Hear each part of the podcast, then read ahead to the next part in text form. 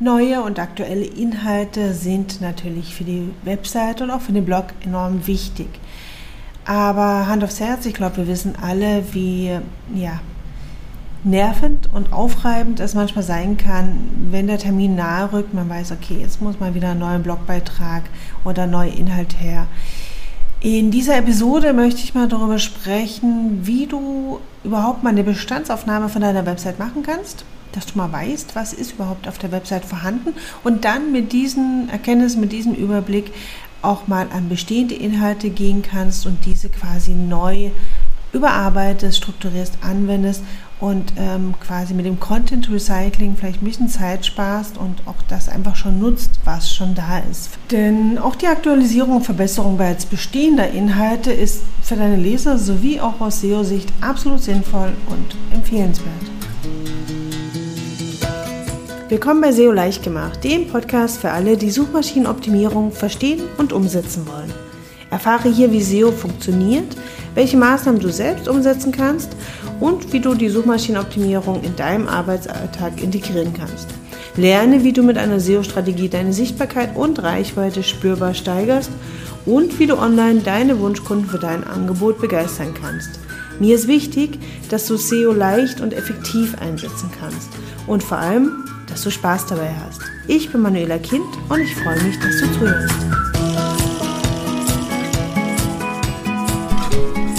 Hallo und herzlich willkommen zur heutigen Episode des Podcasts SEO leicht gemacht.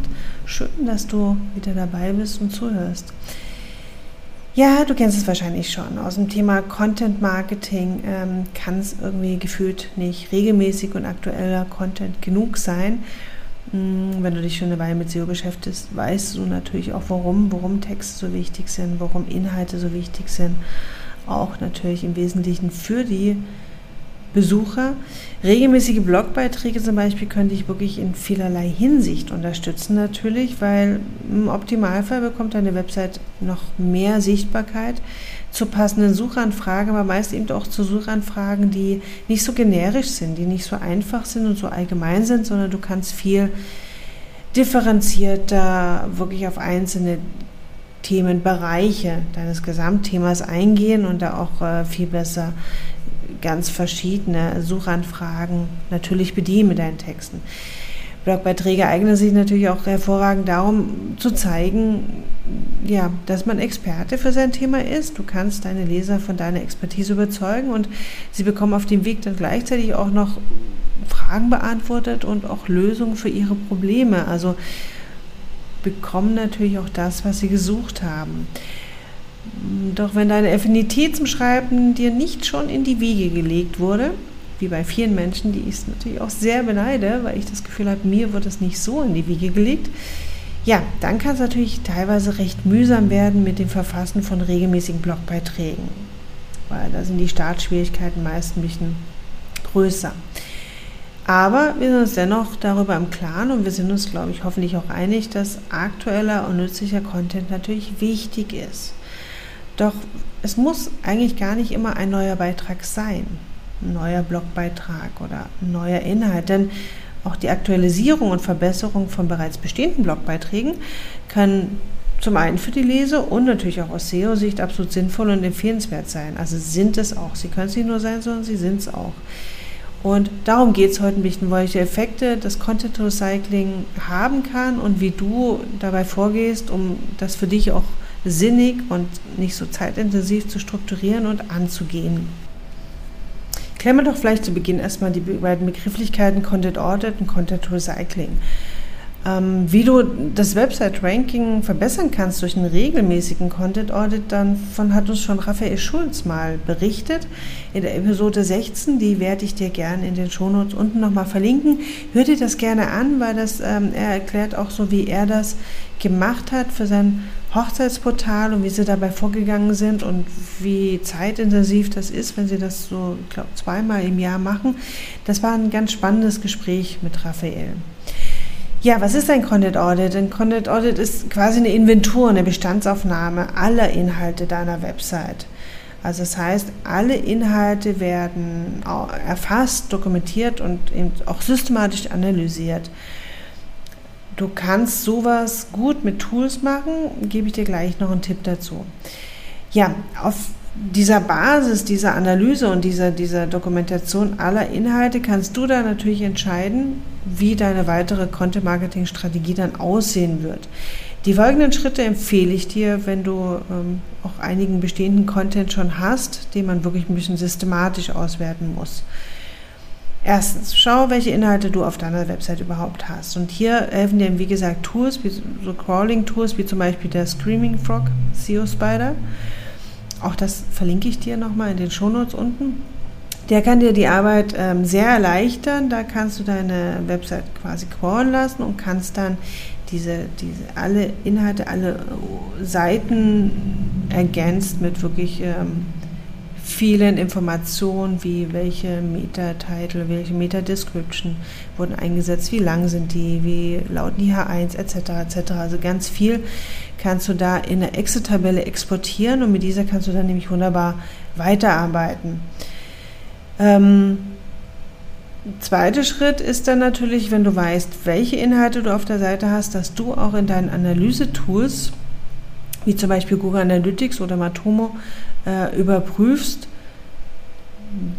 ja, wie es mit der Performance dieser Seiten ausschaut, mit dieser Inhalte ausschaut. Du schaust, wie erfolgreich die Inhalte sind, indem du die Seitenaufrufe, zum Beispiel die Verweildauer, Absprungraten, ähm, auch die Anzahl und auch natürlich die, die Qualität der Quellen, der Backlinks anschaust. Und hier kannst du dann aus diesen Analysedaten ganz gut ablesen, ob bestimmte Content-Formate zum Beispiel sich größere Beliebtheit erfreuen als andere. Betrachte, wenn du dir die Analysedaten anschaust, immer einen größeren Zeitraum, also mindestens die letzten sechs Monate. Ähm, können auch zwölf Monate sein. Auf alle Fälle solltest du immer auch so mögliche Saisonzeiten im Hinterkopf haben. Also das heißt, wenn deine Produkte oder deine Angebote nicht das Jahr über gleichmäßig angefragt werden, dann sollte, solltest du das dann natürlich äh, dementsprechend so anschauen, dass du möglichst alle Schwankungen gleichmäßig mit drin hast, um da wirklich ein, eine gute Auswertung zu machen. Als Beispiel, das Thema Bau eines Wintergartens ist in den Wintermonaten meist etwas weniger gefragt oder deutlich weniger gefragt als natürlich im Frühjahr, wenn es wieder losgeht und man sich da mehr mit diesen Themen Garten und auch Wintergarten auseinandersetzt vielleicht. Und ähm, das wäre so ein klassisches Beispiel für saisonal schwankende Zugriffe, die du entsprechend bewerten musst und äh, das auch immer entsprechend differenziert betrachten musst. Auch, das hatte ich auch schon, glaube ich, mehrfach erwähnt, solltest du dich nicht immer nur auf eine Kennzahl in der Analyse natürlich stützen, sondern immer eine Kombination der Kennzahlen ähm, zusammen, also zusammen betrachten, wie zum Beispiel die Anzahl der Zugriffe, die Aufenthaltsdauer auf der Seite und auch die Absprungraten oder auch mal den Verlauf, welche Seiten wurden überhaupt am häufigsten besucht oder welche Beiträge, welche so gar nicht und so weiter und so fort. Gibt zum Beispiel Inhalte mit vielen Zugriffen, aber eine ganz geringe Aufenthaltsdauer und äh, hohe Absprungrate, dann solltest du mal schauen, ob diese Inhalte vielleicht attraktiver und nutzerfreundlicher gestaltet werden können. Wenn du Inhalte findest, die durchweg gute Ergebnisse zeigen, dann guck dir diese an und schau mal, welche Gemeinsamkeiten diese positiven Beispiele haben und ob du das vielleicht ableiten kannst für, für, für deine anderen Inhalte, die nicht so gut positioniert sind. Es kann sein, dass vielleicht eine bestimmte Struktur der Unterseite oder eine besser lesbare Textgestaltung oder auch vielleicht eine bessere inhaltliche Unterstützung durch mehr Grafiken, Bilder oder Videos da schon den Unterschied machen und dir schon deutlich machen, okay, die scheint hier wirklich die Nutzer besser anzusprechen als die anderen Seiten. Und diese positiven Beispiele kannst du eben, wie gesagt, als gute Inspiration für die Optimierung der restlichen Inhalte dann hernehmen. Der dritte Schritt, ähm, wenn du dir das alle Analysedaten zusammengesammelt hast, dann schau mal, wie du diese Inhalte thematisch gut strukturierst und auch weiterentwickelst. In der Regel ist es so, gerade wenn wir bei Blogbeiträgen sprechen, ist es ja oftmals so, dass die nach und nach erstellt werden und es wird immer mehr und mehr und mehr Inhalt es wird wahrscheinlich früher oder später vorkommen, dass du auch ein Thema eventuell schon mehrfach abgedeckt hast, dass du schon mehrfach über das Thema vielleicht in einer leicht veränderten Form geschrieben hast.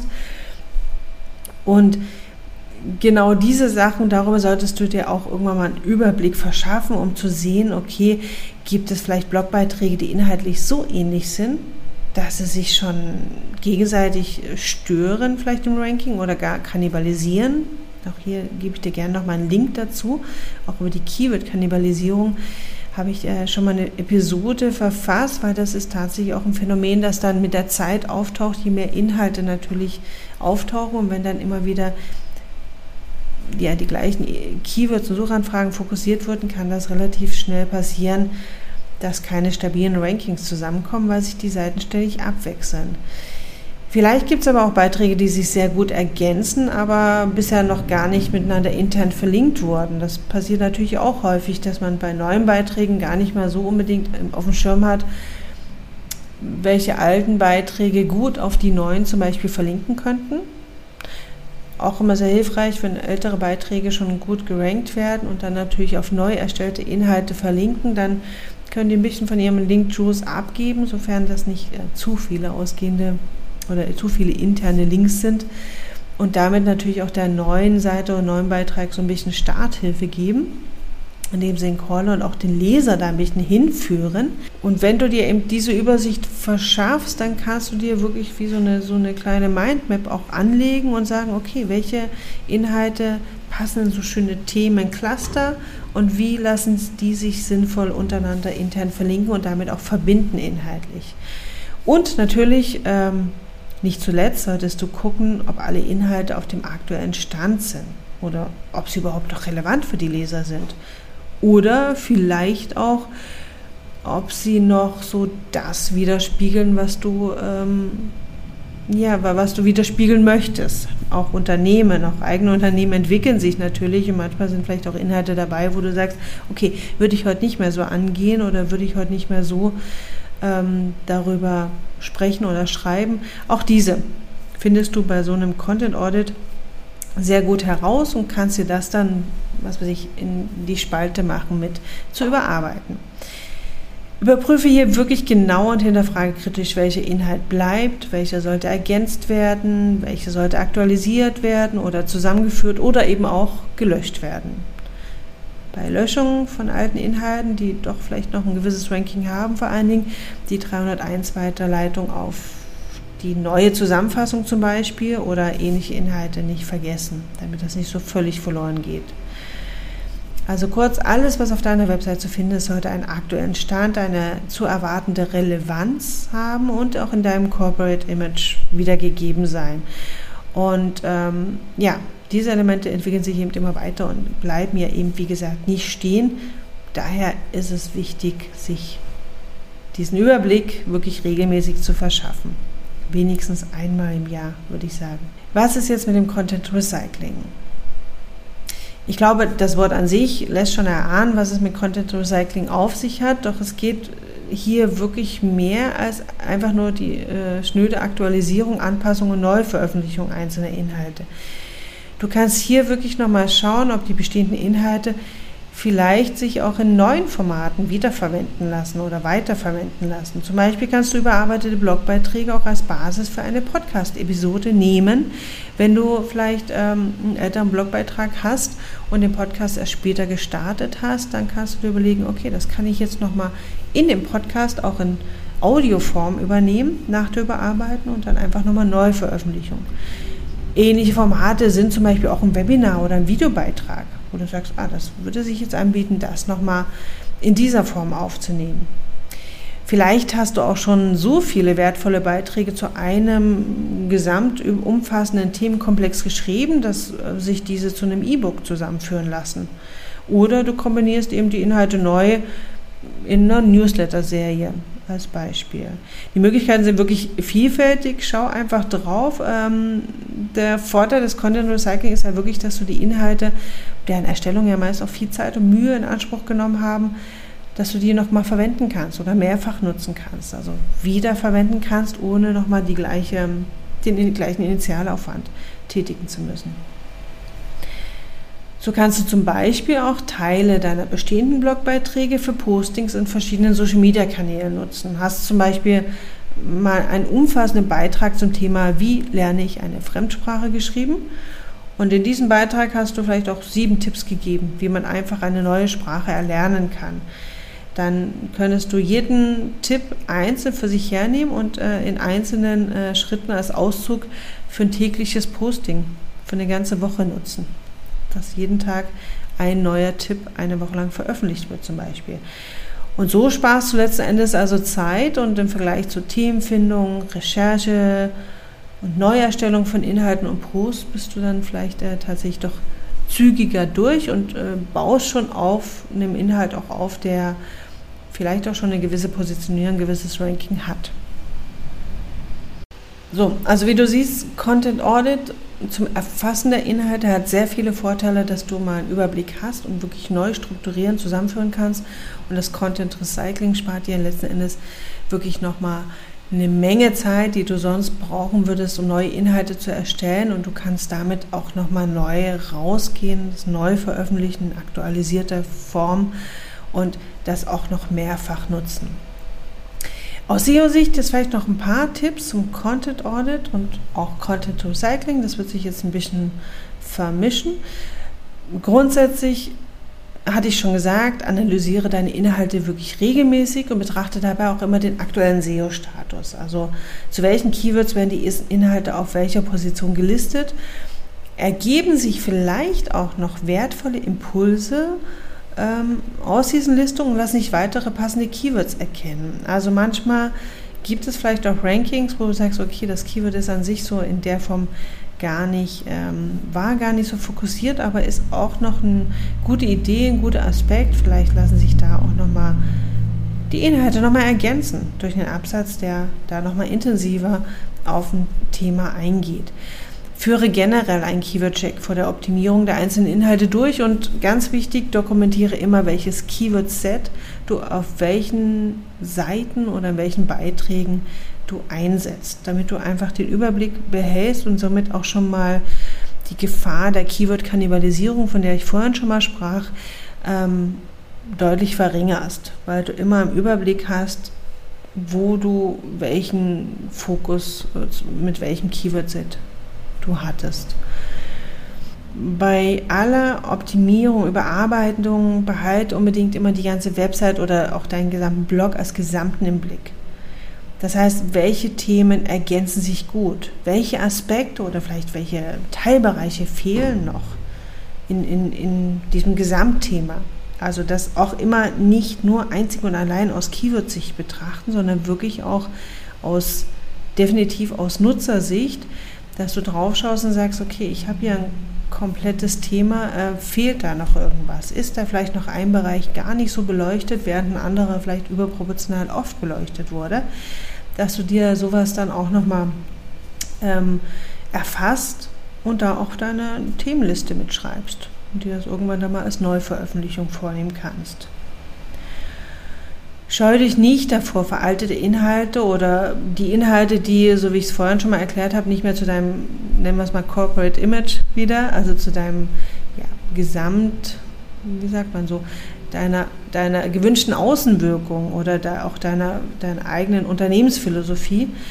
Wenn das nicht mehr passen sollte, scheu dich nicht davor, diese veralteten Inhalte auch einfach zu löschen. Also behalte bitte nicht die Inhalte auf der Website, weil du denkst so, naja, es hat ja auch viel Zeit und Geld gekostet oder zumindest viel Zeit gekostet, das zu erarbeiten. Das kann ich doch jetzt einfach nicht löschen. Also wir haben ja so dieses klassische Problem als Mensch oftmals und alles, worum man natürlich auch einen gewissen, ja, einen gewissen Aufwand reingesteckt haben, dass wir uns davon natürlich auch schwer lösen können. Nur frag dich halt immer, bringt dir der Inhalt noch was? Bringt er dir noch etwas in dieser Form, in der er dasteht? Und wenn du merkst, nein, das passt nicht mehr zu mir, das passt nicht mehr zu uns und zu unserem Unternehmen, dann überlege, ob du es überarbeiten kannst oder einfach, wie gesagt, löschst. Das darf dann auch gerne weg. Die Website sollte aktuell und ja, passend sein. Bei Blogbeiträgen kannst du vorher immer noch schauen, ob vielleicht eine Zusammenführung von Inhalten eine gute Alternative sein könnte. Ja? Ähm, da, wie gesagt, immer ein bisschen dran denken, die 301 Weiterleitung gegebenenfalls noch mit einzurichten auf die neuen Inhalte. Hast du zum Beispiel einen Blogbeitrag, der sich jährlich aktualisiert, weil der irgendwie jedes Jahr vorkommt, wie zum Beispiel ja, Webdesign-Trends 2021. Also vielleicht ein Blogbeitrag, wo ja, ein paar schöne Beispiele gezeigt werden oder Möglichkeiten, wie sich das, die Trends in, in 2021 für das Webdesign verändert haben dann lasse einfach bei der Erstellung von so einem Beitrag die Jahreszahl aus der URL des Beitrags. Das hat den Vorteil, dass du jeden Tag, jedes Jahr den Beitrag aktualisieren kannst. Er hat dann schon ein gewisses, ich sage jetzt mal ein gewisses ähm, Alter, er ist, schon ein bisschen etabliert in der Suchergebnisliste. Du aktualisierst einfach jedes Jahr, musst es nicht komplett neu erstellen und profitierst, wie gesagt, auch schon davon, dass du jetzt nicht mit einer komplett neuen Seite, neuen Beitrag da reingehen muss, die sich erst wieder ein bisschen nach oben arbeiten muss innerhalb der Suchergebnisliste. Prüfe bei der Überarbeitung immer auch, ob du Lesbarkeit, vor allem auch bei der mobilen Nutzung und Textstruktur der Inhalte noch weiter optimieren kannst. Vielleicht hast du auch in der Zeit jetzt noch einiges dazugelernt aus SEO-Sicht, aus Sicht der Content-Gestaltung und des Content-Designs, sodass du das dann auch auf den alten Blogbeiträgen wieder anwendest und das auch mit berücksichtigt. Aber ich glaube, das passiert meist schon automatisch.